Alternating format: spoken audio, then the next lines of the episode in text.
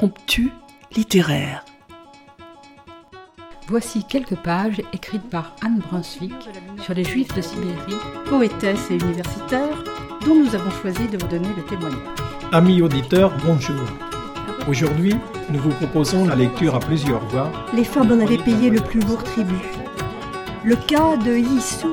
Pour amener un peu de légèreté dans cet univers marqué par une histoire souvent Je vous ai choisi un extrait du chapitre 9, intitulé Assise près de l'incubateur, espèce de navire miniature en plexiglas. On sélectionne la main-d'œuvre destinée aux mines, aux chantiers, aux coupes de bois. Des textes d'auteurs du XXe et du XXIe siècle viennent jusqu'à votre oreille. Écoutez.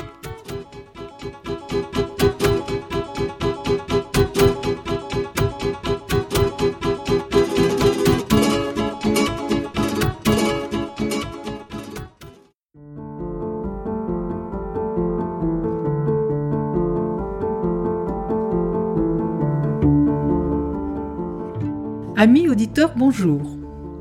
Aujourd'hui, nous allons vous lire quelques extraits du premier roman de Jean-Paul Didier Laurent, Le liseur du 6h27. C'est une histoire pleine de fantaisie, de légèreté et de poésie qui réconforte en ces temps moroses.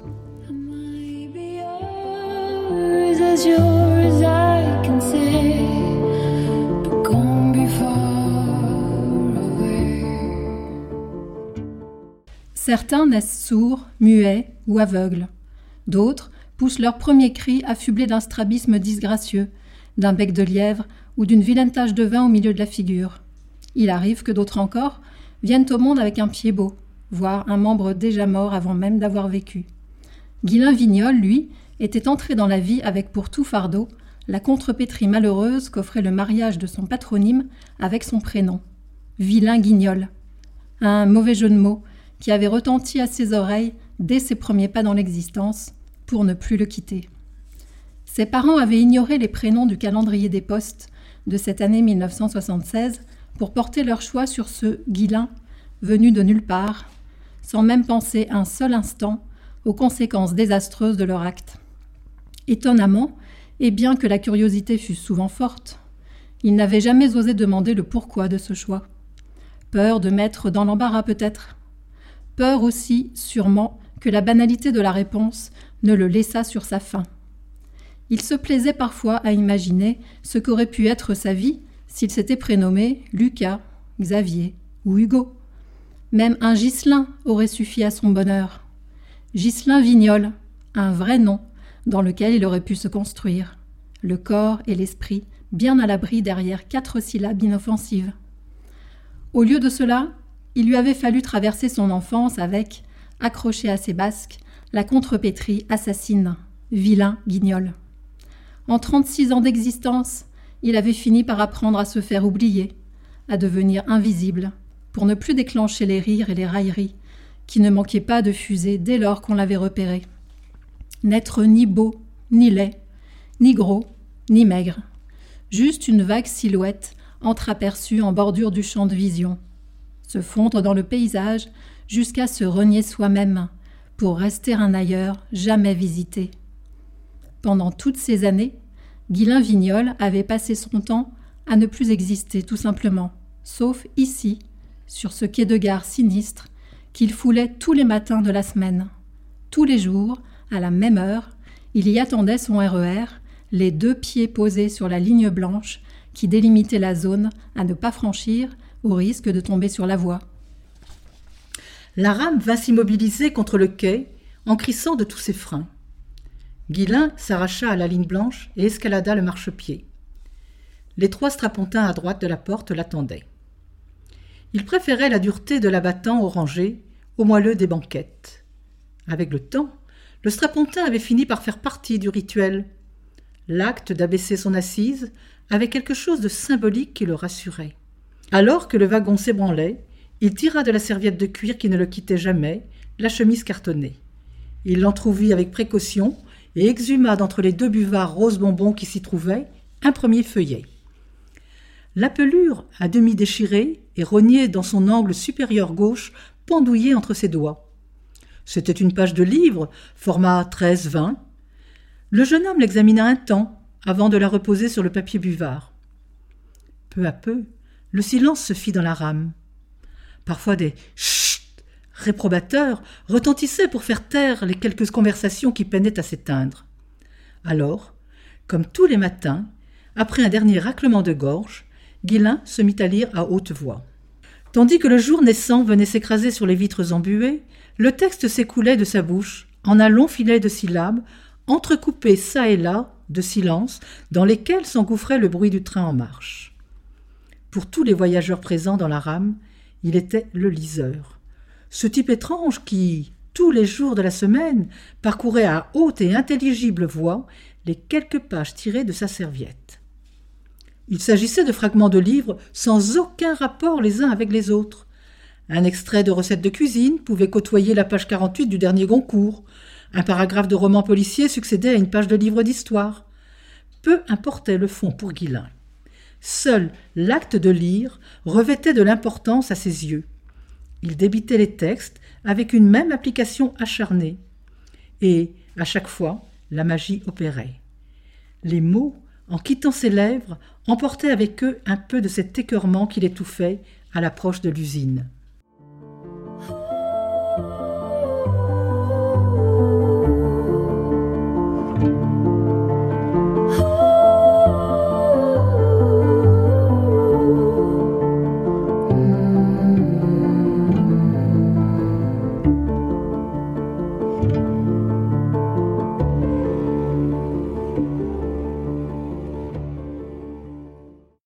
Le jeune homme éplucha des yeux la douzaine de feuillets exhumés de sa serviette jusqu'à ce que le RER e arrive en gare.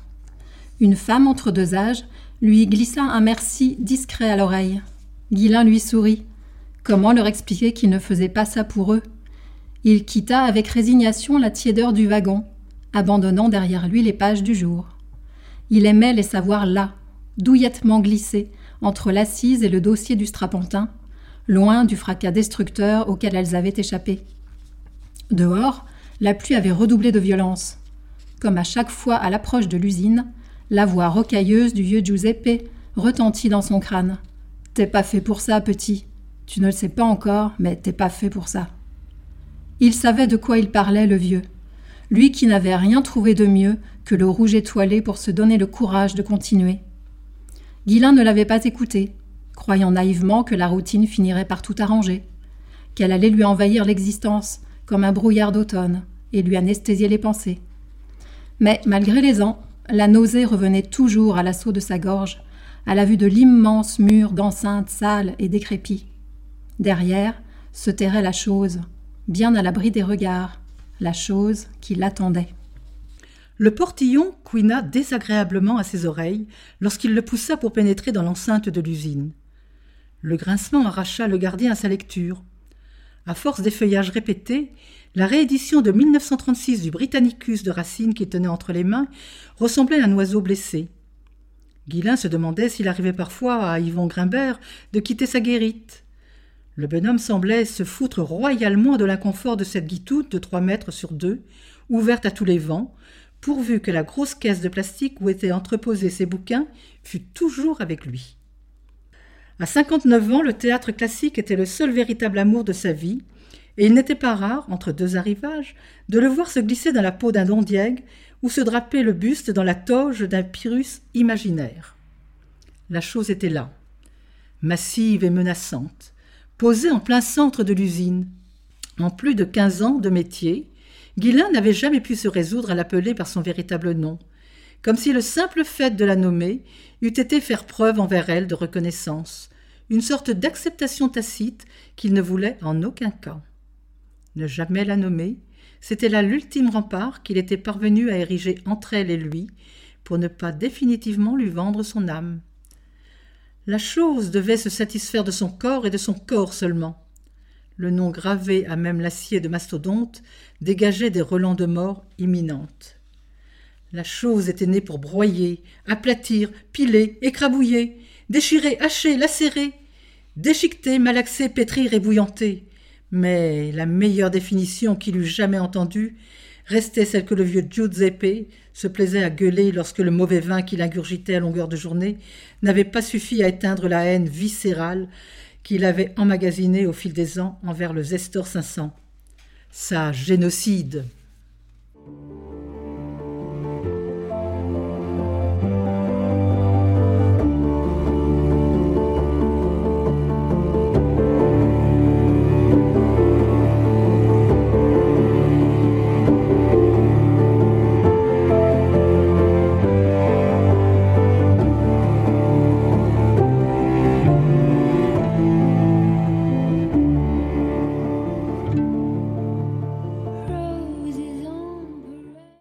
Le camion s'échoua dans un grand souffle de baleine fatiguée, à quelques centimètres de la barrière abaissée. Yvon délaissa Don Rodrigue et Chimène le temps de constater que l'heure des arrivages était dépassée avant de se replonger dans l'acte 3, scène 4. La réglementation stipulait que, pour le repos des riverains, la sterne devait stopper toute activité entre 12h et 13h30. Règle qui incluait également l'arrêt temporaire du va-et-vient des camions chargés d'alimenter la chose. Les chauffeurs le savaient tous, et ceux qui arrivaient après l'heure légale en étaient souvent quittes pour garer leur bahut dans la rue en attendant la reprise des activités. Seuls quelques rares téméraires comme aujourd'hui tentaient parfois de passer outre le règlement et essayaient de forcer le passage. Fort de la toute-puissance de son 38 tonnes, le chauffeur klaxonna et aboya son impatience par la vitre abaissée de la portière. C'est pour aujourd'hui ou pour demain? Devant l'impassibilité du gardien, le type descendit de son bahut et s'approcha de la guérite d'un pas nerveux. Eh oh T'es sourd ou quoi? Sans quitter des yeux le livre ouvert devant lui, Yvon leva la main, paume en avant, afin de signifier à l'autre que son attention était pour le moment occupée à toute autre chose qu'à écouter le tutoiement dédaigneux d'un chauffeur-livreur au bord de l'hystérie. Guillain avait toujours vu Yvon appliquer ce principe qui consistait à ne jamais abandonner une phrase en cours de lecture quelle qu'en fût la cause ou la raison. Ne pas lâcher le fil du verbe, petit. Aller à son terme, glisser le long de la tirade jusqu'à ce qu'enfin le point final te libère. Tapotant de ses doigts nerveux sur la vitre, le type reprit plus méprisant que jamais. Il va se décider quand à la bouger sa barrière? Il est passé midi, voyez la grande horloge. Déjà sur la demi, la grande aiguille se loge. Quittez cette arrogance, rengainez ce dédain, il reste une petite chance que je vous ouvre enfin. L'hébétude qui se dessinait sur le visage du chauffeur avait balayé toute trace de colère. Son menton, persillé d'une barbe naissante, s'affaissa au fur et à mesure qu'Yvon scandait le quatrain de sa voix puissante. Guilain sourit. C'était bien un nouveau. Ça leur faisait souvent ça la première fois. L'alexandrin les prenait de court. Les rimes leur tombaient dessus les asphyxiant aussi sûrement qu'une volée de coups portés en plein plexus. C'est droit comme une épée, un alexandrin. C'est né pour toucher au but, à condition de bien le servir. Ne pas le délivrer comme de la vulgaire prose. Ça se débite debout, allongé, la colonne d'air pour donner souffle aux mots. Il faut l'égrener de ses syllabes avec passion et flamboyance, le déclamer comme on fait l'amour, à grands coups d'hémistiche, au rythme de la césure. Ça vous pose son comédien, l'alexandrin? Et pas de place pour l'improvisation. On ne peut pas tricher avec un verre de douze pieds petit. À 59 ans, Yvon était passé maître dans l'art de les décocher. Déployant son mètre 85, le gardien était sorti de sa guérite. Tâchez à l'avenir de respecter l'horaire. Ne laissez pas tarir ma patience légendaire. Quelle que soit l'heure passée, il n'est plus grand outrage que de réceptionner un nouvel arrivage. Lorsqu'on est aux abois, mieux qu'un mastodonte, pour cacher son émoi, étouffer la honte. Si vous voulez faire taire le langage des muses, abandonnez cet air et livrez vos excuses.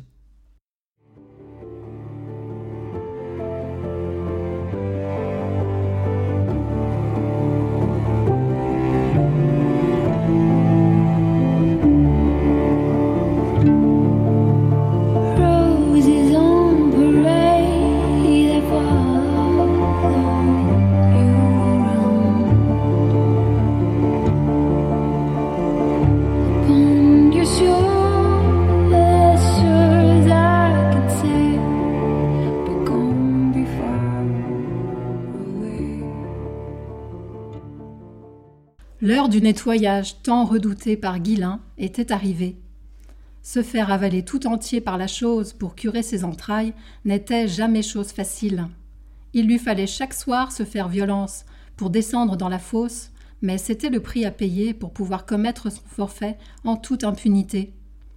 Depuis que Kowalski avait placé des caméras de surveillance aux quatre coins de l'usine, Guillain ne pouvait plus effectuer de prélèvements aussi facilement qu'avant. L'accident de Giuseppe avait donné au chef le prétexte d'équiper toute l'usine de six caméras numériques ultramodernes, des yeux infatigables qui épiaient tous leurs faits et gestes à longueur de journée. Pour qu'un tel drame ne puisse jamais se reproduire, leur avait infirmé le gros, de la tristesse plein la voix. Une tristesse feinte qui n'avait pas trompé Guillain. Cette enflure de Félix Kowalski n'avait jamais fait preuve d'une once de sentiment envers le vieux Carminetti, ne considérant celui-ci que comme un boulet aviné et improductif. Il avait surtout profité de cette occasion inespérée que lui offrait l'accident de Giuseppe pour mettre en pratique ce qu'il avait toujours rêvé de faire, mater tout son petit monde sans avoir à bouger ses fesses du fauteuil de cuir dans lequel il était vautré du matin au soir. Guillain emmerdait Kowalski et ses caméras de surveillance. Guillain ne lisait pas pendant le trajet du retour. Il n'en avait ni la force ni l'envie. Pas plus qu'il ne s'asseyait sur le strapontin orangé. Après avoir couché les peaux vives sur leur buvard et rangé le tout dans la sacoche, il fermait les yeux et laissait la vie revenir doucement en lui, tandis que le wagon berçait son cœur fatigué. Vingt minutes apaisées avec, d'un côté, cette vie qui refaisait surface, tandis que, de l'autre, le ballast qui défilait sous la rame aspirait à lui les humeurs sales du jour. Une négligence coupable, voilà tout ce que, à quoi l'enquête menée par la Sterne avait conclu, moins de trois semaines après l'accident. Ni plus ni moins que cette tendance succincte et sans appel. Guillain connaissait la phrase par cœur, à force de l'avoir retournée en tous sens.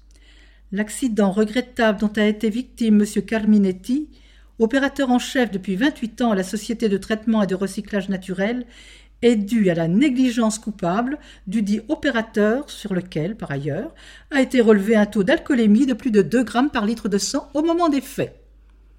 L'alcool, c'était ça qui avait foutu dedans Giuseppe. Guillain en avait la certitude. Les avocats et les spécialistes dépêchés par la Sterne n'avaient eu qu'à instruire à charge, sans chercher plus loin les véritables causes de tout ce merdier. Tout juste, Circe Vautour ne lui avait pas facturé la salopette en lambeaux, ainsi que les trois quarts d'heure d'arrêt de la Sestors. Trois petits quarts d'heure, pas une minute de plus, juste le temps qu'il avait fallu aux pompiers pour dégager un Giuseppe hurlant de douleur et gesticulant dans le fond de la fosse, comme un damné au milieu des livres en train de boire son sang, l'esprit tout entier aspiré par les deux puits de souffrance qui avaient pris la place de ses jambes. Un an après l'accident, et suite à des problèmes récurrents de coupures électriques, une révision complète du tableau de commande de la Store avait révélé un problème au niveau de la manette du coupe-circuit. Un contacteur défectueux ne faisait plus correctement son boulot et laissait passer le courant au gré de ses caprices, même lorsque le levier était basculé sur off. Suite à cela, toutes les sécurités avaient été renforcées et même doublées, pour la plupart afin qu'un tel drame ne se reproduise plus. En outre, la direction avait convenu que, peut-être, le dénommé Carminetti, ex-opérateur en chef de la Store 500, avait été victime d'un incident regrettable ayant entraîné la reprise soudaine de l'activité alors qu'il se trouvait malencontreusement dans la fosse à ce moment-là.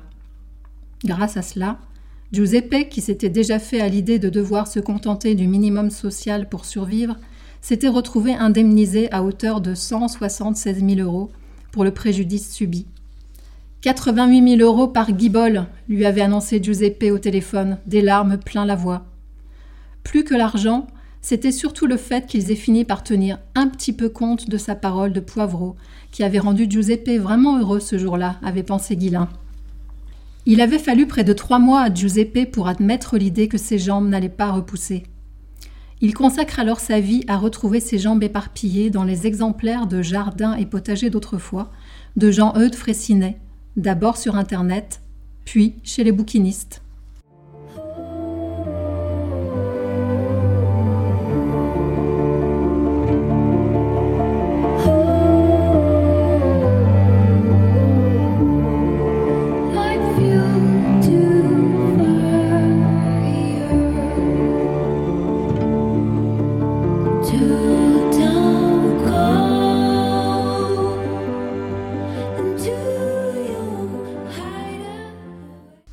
La barre des 500 exemplaires avait été atteinte moins d'un an et demi après le début de cette collecte folle et celle des 703 trois ans plus tard.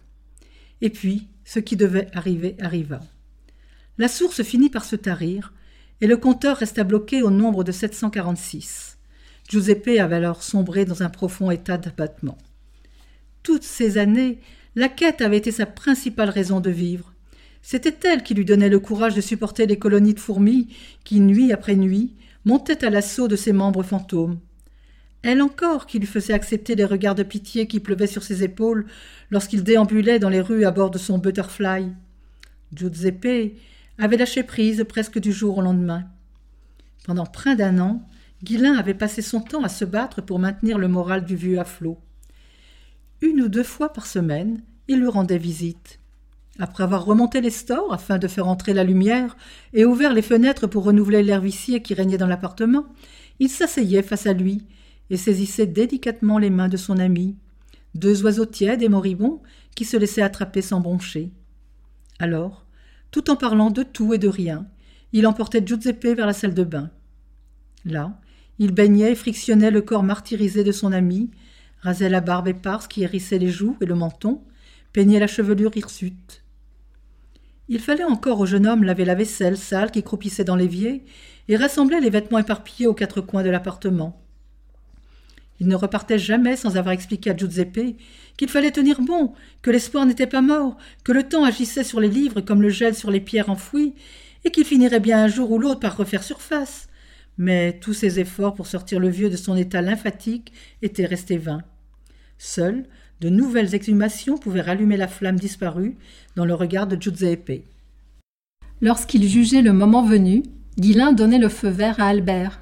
Le bouquiniste prévenait alors Giuseppe qui s'empressait d'aviser Guillain qu'un nouvel ouvrage avait été retrouvé.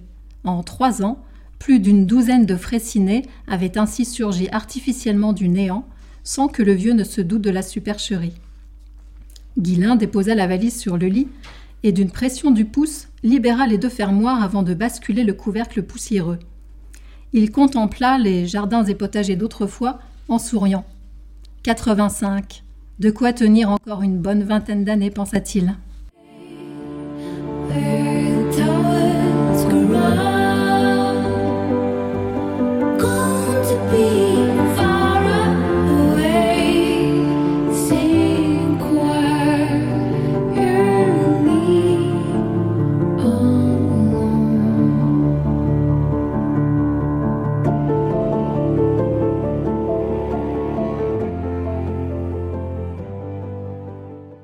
Debout sur la saline blanche, Guillain flottait dans une demi-somnolence lorsqu'il sentit qu'on tiraillait sa manche.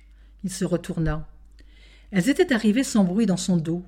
Deux petites grand-mères qui le mangeaient littéralement des yeux. Leurs cheveux permanentés lançaient des reflets de la même couleur que le Butterfly 750 de Giuseppe. Les irisations violines de leur coiffure ne lui étaient pas inconnues. Il lui sembla avoir déjà aperçu ces dames dans le train à plusieurs reprises. Celle qui était le plus en retrait poussait l'autre du coude. Vas-y, Monique, c'est toi qui parles. Monique n'osait pas. Elle se triturait les mains à ne plus savoir qu'en faire, se raclait la gorge, faisait des Mais oui, mais c'est bon, des Arrête, Josette, ou je m'en vais.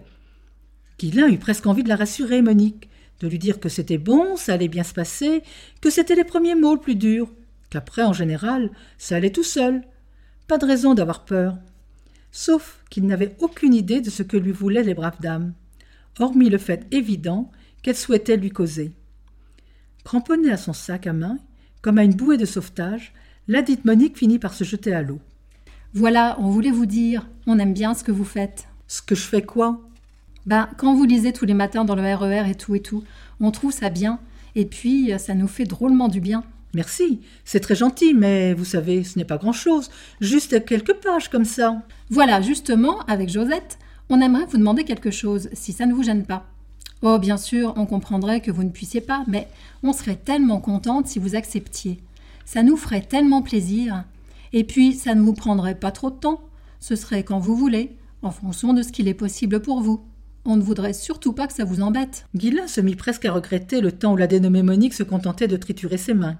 Excusez-moi, mais qu'est-ce que vous entendez au juste par faire plaisir? Ben voilà. En fait, On aimerait bien que vous veniez des fois lire à la maison. Guylain ne put s'empêcher de regarder béatement ces deux fans octogénaires qui le réclamaient pour elle toute seule. Touché par cette demande insolite, il bafouilla un début de réponse, euh, c'est-à-dire Par contre, il faut que vous sachiez que le jeudi, ça peut pas aller, parce qu'il y a Rami. Mais tous les autres jours, il n'y a pas de problème. Sauf le dimanche, bien sûr, à cause des familles. Attendez, je ne fais que lire des morceaux de texte, des pages volantes qui n'ont pas de rapport entre elles. Je ne fais pas de lecture de livres. Ah non, mais ça on sait. Ça ne nous gêne pas, au contraire, c'est même mieux. C'est moins monotone et puis au moins, si le texte n'est pas intéressant, on sait que ça ne va jamais durer plus d'une page. Ça va bientôt faire un an que Josette et moi, on vient vous écouter dans le RER tous les lundis et jeudis matin. Ça fait un peu tôt pour nous, mais c'est pas grave, ça nous force à sortir. Et puis, comme c'est les jours de marché, on fait d'une pierre deux coups. Elles étaient émouvantes, ces deux petites vieilles, emballées chacune dans leur manteau beige et toutes deux suspendues à ses lèvres. Guilain eut la soudaine envie de céder à leur folie, d'exporter ses peaux vives ailleurs que dans ce wagon sinistre qu'il empruntait tous les jours. Mais vous habitez où? Sa question résonna à leurs oreilles comme une acceptation ferme et définitive. Folles de joie, les deux femmes se congratulèrent mutuellement en sautillant sur place. Tandis que la dénommée Monique déposait sa carte de visite dans la main de Guilain, l'autre lui glissait à l'oreille cette constatation. Je te l'avais dit qu'il était gentil. Le Bristol déclinait nom et adresse au milieu d'un parterre de fleurs, couleur pastel. Mesdemoiselles Monique et Josette de la Côte, 7 bis, impasse de la Butte, Gagny. Une ligne avait été rayée proprement d'un coup de stylo bille. Guilain supposa que Monique et Josette étaient sœurs. Impasse de la Butte sur le plateau. À une bonne demi-heure de marche de son domicile. On en a déjà discuté entre nous. Si vous êtes d'accord, on prend en charge le taxi à l'aller et au retour. Ça sera plus pratique pour vous et moins fatigant. Guilain se dit qu'elles avaient dû mûrir leur projet un bon moment, les sœurs de la côte, avant de venir le retrouver. Écoutez, je veux bien essayer pour voir, mais je ne voudrais surtout pas que vous considériez cela comme un engagement à long terme. Que ce soit bien clair entre nous. Je veux bien venir un petit bout d'essai, mais je veux pouvoir arrêter à tout moment. Ah, mais on l'a bien compris comme ça avec Josette. Hein, Josette? Et quel jour vous pourriez venir? Dans quel guépier était-il en train de se fourrer? Les soirs de la semaine, Guilain était trop crevé pour être capable de faire quoi que ce soit. Je ne suis libre que les samedis, plutôt les samedis matins, en fin de matinée. D'accord pour les samedis, mais plutôt vers 10h30 parce qu'on mange à 11h30. Il convert de 10h30 le samedi suivant, tandis que le train entrait en gare. Assis sur son strapontin, Guilain entama la première peau vive du jour, une recette de soupe de légumes à l'ancienne, qu'il égrena sous le regard ravi des deux sœurs de la côte, qui avaient pris place sur la plus proche des banquettes, afin de mieux boire ses paroles.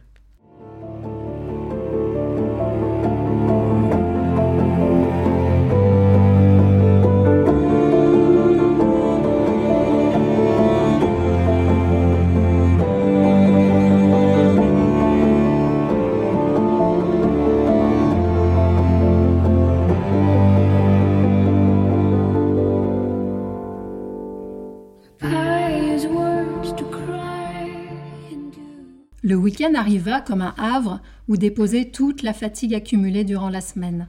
Monique et Josette de la Côte l'attendaient. Le taxi, commandé un quart d'heure plus tôt, déboucha en haut de l'avenue et vint s'échouer à ses pieds. Guilain s'engouffra dans l'habitacle et annonça sa destination au chauffeur qui s'immisça d'un coup de volant autoritaire au milieu de la circulation dense de ce samedi matin. Moins de dix minutes plus tard, la voiture s'engageait dans une large allée gravillonnée. Au passage du portail, Guilain eut le temps de lire l'inscription qui s'étirait en lettres dorées sur la plaque rutilante. Résidence Les Glycines. Lui revinrent aussitôt en mémoire les trois mots barrés sur la carte de visite des Sœurs de la Côte. À la vue de l'imposante bâtisse posée au milieu du parc, Guilain ne put réprimer un hoquet de surprise. Depuis le début, il s'était attendu à un petit pavillon de banlieue. Tandis que le taxi franchissait les derniers mètres, il se souvint des propos de la vieille dame. On mange à 11h30. Le jeudi, ça peut pas aller parce qu'il y a Rami. Sauf le dimanche, bien sûr, à cause des familles. L'étrangeté de ces propos vola en éclats à la vue des nombreuses silhouettes qui s'agitaient aux fenêtres. Il comprit dans l'instant que ce on qu'elle employait à tour de phrase ne se limitait apparemment pas aux seules sœurs. Le bruit des gravillons crissant sous les roues du taxi décrut dans son dos, tandis qu'il s'avançait d'un pas hésitant vers la résidence. Monique, suivie comme son ombre par Josette, vint à sa rencontre en trottinant. Elles étaient fardées et pomponnées comme pour leur premier bal.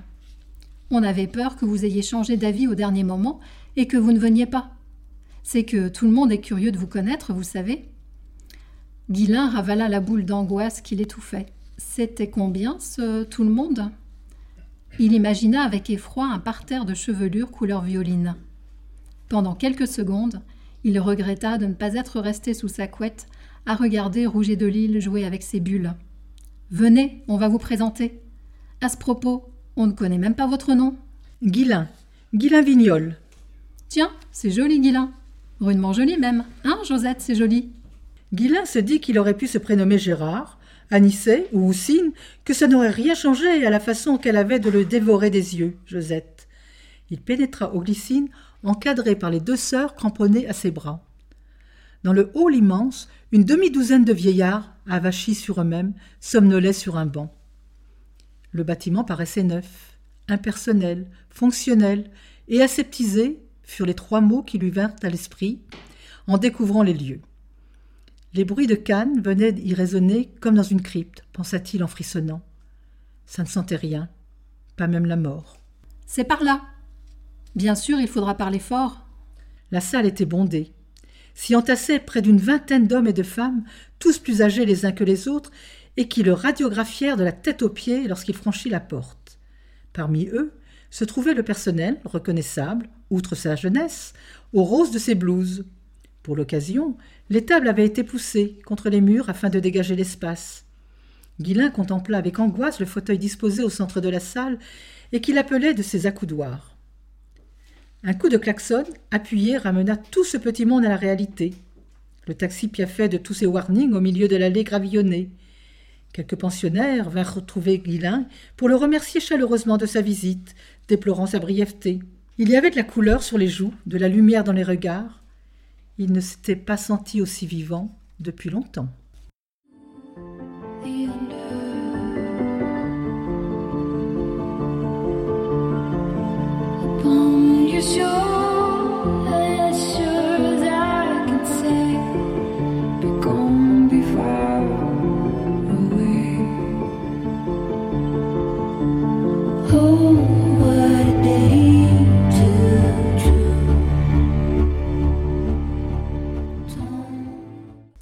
La clé entra dans la vie de Guilain Vignol par le plus grand des hasards.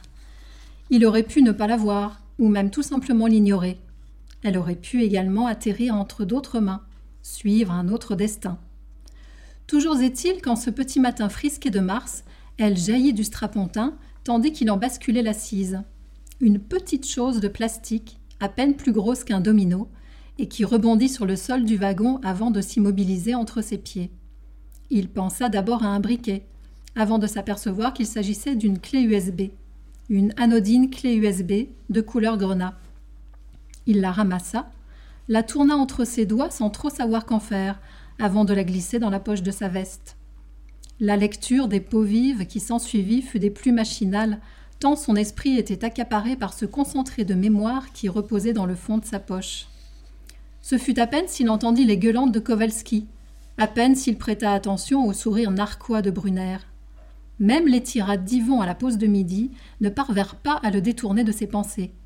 Et ce soir, son premier geste lorsqu'il rentra chez lui ne fut pas de nourrir Rouget de Lille comme à son habitude, mais de se ruer sur son ordinateur portable pour y insérer la clé et en violer l'entrée d'un double clic. Dépité, Guilain contempla l'écran 19 pouces. La clé ouvrait sur un désert, Perdu au centre de l'immensité luminescente, l'unique dossier qu'elle contenait portait le nom peu évocateur de Nouveau dossier, et ne laissait pas présager de perspectives bien passionnantes.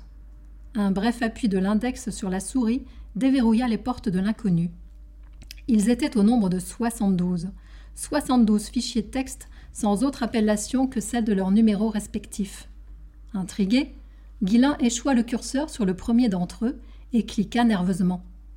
Par trois fois, malgré toute la fatigue du jour qui incendiait ses yeux, Guilain relut le texte et à chaque fois il déambula aux côtés de cette femme avec un même ravissement.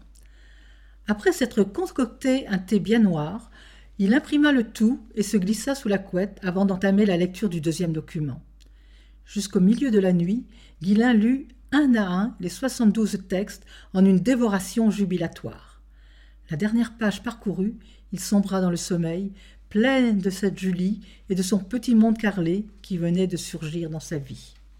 Ce matin, Guilain ne compta pas en descendant l'avenue. Rien, ni ses pas, ni les platanes, ni les voitures en stationnement. Pour la première fois, il n'en ressentit pas le besoin. Dans la lumière du jour naissant, le tac du rideau de fer de la librairie La Concorde lui sembla plus coloré qu'à l'accoutumée. La serviette de cuir pesait agréablement au bout de son bras droit, se balançant au rythme de sa marche. Plus loin, il fondit sans qu'aucun dégoût de le submerge les bouffées de graisse chaude que vomissait continuellement le soupirail de la boucherie Meyer et Fils. Partout, ce n'était que reflets et scintillements. La brève adverse du milieu de la nuit avait embelli chaque chose en la vernissant de son eau. Au 154, il ne manqua pas de saluer le vieil homme en chaussons et pyjama sous son impair. Le vieux souriait d'aise à la vue de Balcus, qui arrosait d'un long jet de rue le pied de son arbre. Guilin grimpa la volée de marche qui menait au quai et rejoignit sa ligne. Elle s'étirait au milieu de la grisaille, plus blanche que jamais. La rame de 6h27 entra en gare à 6h27 précise. Le strapontin s'ouvrit sans gémir lorsqu'il en bascula l'assise. Il sortit la chemise cartonnée de la serviette posée à ses pieds. Si le procédé ne différait en rien des autres jours, il apparut au plus subtil des observateurs que les gestes du jeune homme étaient moins mécaniques qu'à l'accoutumée. Le mal-être qui figeait habituellement ses traits en un masque triste avait disparu.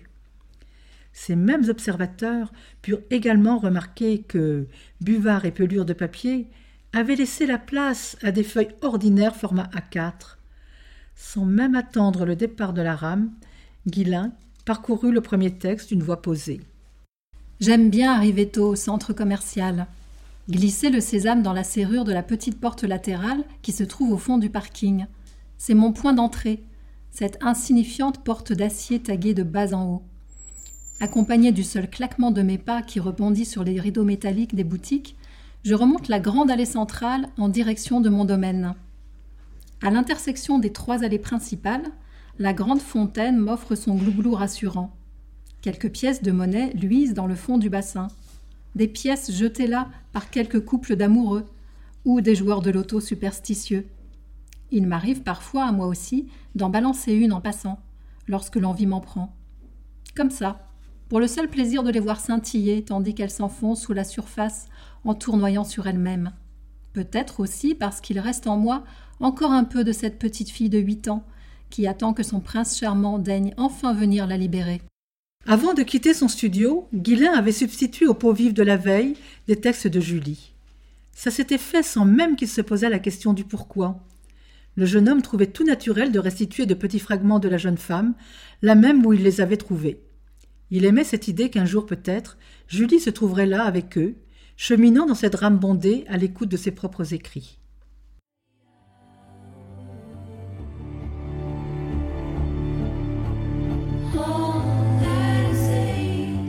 À la lecture de ce journal, Guilain tombe sous le charme et fera tout pour trouver Julie. Y réussira-t-il? Nous ne dévoilerons pas la fin du roman, afin de vous laisser le plaisir de découvrir ce conte moderne, drôle, poétique et généreux.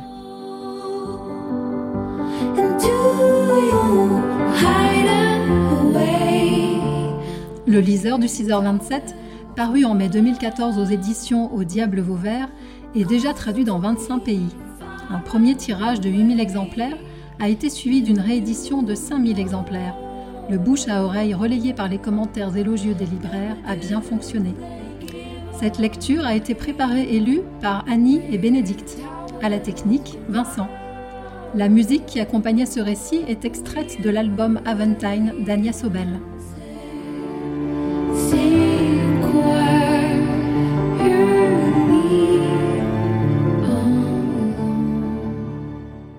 Chers auditeurs, si vous souhaitez réagir à cette émission, en connaître les horaires, la télécharger, nous rejoindre, rendez-vous sur le site de Radio G 101.5 ou sur le site de l'émission www.impromptu.fr. Vous nous y retrouverez